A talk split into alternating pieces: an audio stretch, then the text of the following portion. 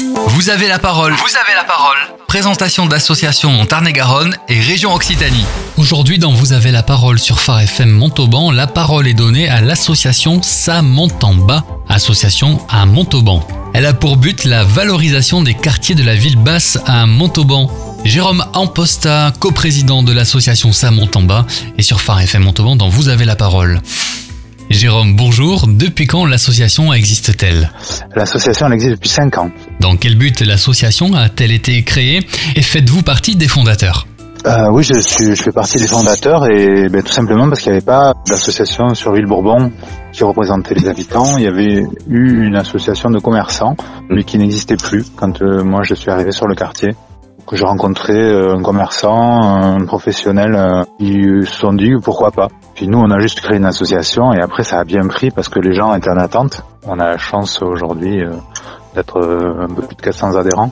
Comment êtes-vous structuré aujourd'hui? Aujourd'hui, l'association a un bureau de 6 personnes avec chaque poste est doublé, homme-femme, et un conseil d'administration de 14 personnes qui organise la vie de l'association dans le quartier, que ce soit des cours de gym euh, qui vont euh, que l'on reprend d'une association à la rentrée en septembre, ou les jardins familiaux où il y a une commission autonome.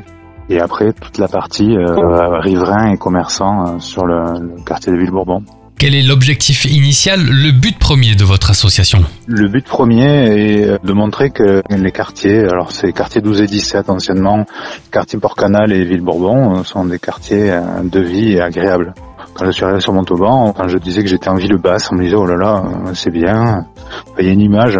La crainte euh, à Montauban, c'est les zones inondables, mais ça a aussi la chance de ne pas avoir de construction supplémentaire, c'est-à-dire qu'on va rester un quartier village. Aujourd'hui, c'est plutôt rare euh, d'avoir ça. Nous, on a vraiment choisi ce quartier parce qu'on pouvait tout faire à pied. Quand on a aménagé là, on a vendu nos voitures. Aujourd'hui, en plus, ça fait encore plus sens euh, en 2022, quoi. D'autres objectifs? Montrer euh, que l'architecture euh, art déco, art nouveau, alors on a beaucoup d'art déco, euh, c'est aussi joli, on est dans un pays du, de briques du sud-ouest, mais on a, on a la chance de la reconstruction des années 30 avec des bâtiments incroyables qui sont aujourd'hui pas mis en valeur. On a la gare à côté, enfin c'est vraiment un quartier qui a beaucoup d'atouts et qui les, habitants eux-mêmes du quartier le, le voyaient pas forcément. Comment faites-vous pour mettre en lumière ce qui existe et quelles sont les activités? Alors on a beaucoup d'activités, plusieurs types d'activités, les activités traditionnelles de, de vie de quartier, vie de grenier, euh, repas, on a des jardins potagers familiaux.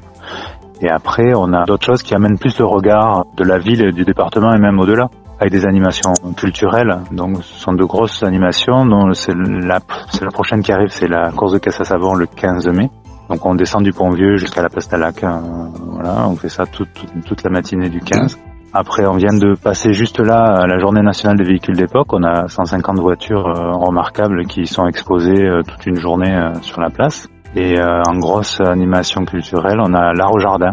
Donc là, on a une trentaine de jardins privés ou publics qui ouvrent leurs portes il y a euh, sculpteurs, peintres, danse, euh, tout type d'artistes, euh, même spectacle vivant, qui s'installent le temps d'une journée dans les jardins privés.